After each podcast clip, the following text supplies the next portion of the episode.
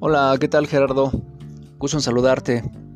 Pues mira, no entendí muy bien tu, tu, pregunta, este, como que me revolviste un poco, pero mira, la fuente eh, es que el argumento que pusiste con respecto a tierra no, no checa.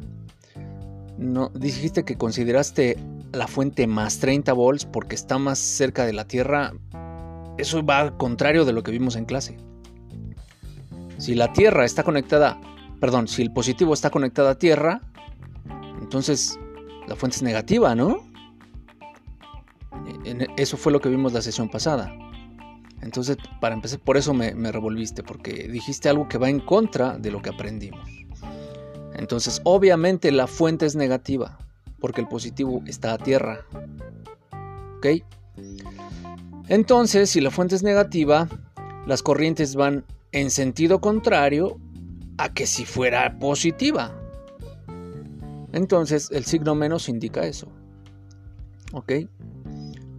Este, incluso las corrientes se pueden dibujar en la dirección que tú quieras.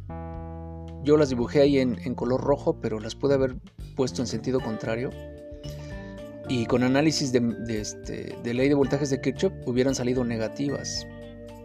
¿Por qué? Pues porque las puse al contrario de lo que la fuente realmente las envía a las corrientes.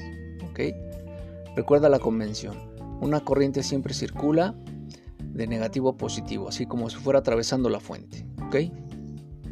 Espero que con eso quede claro. Entonces tu cálculo es correcto, tu duda de los signos, ese es el argumento. La fuente es negativa, por supuesto que va a generar corrientes en sentido contrario al habitual.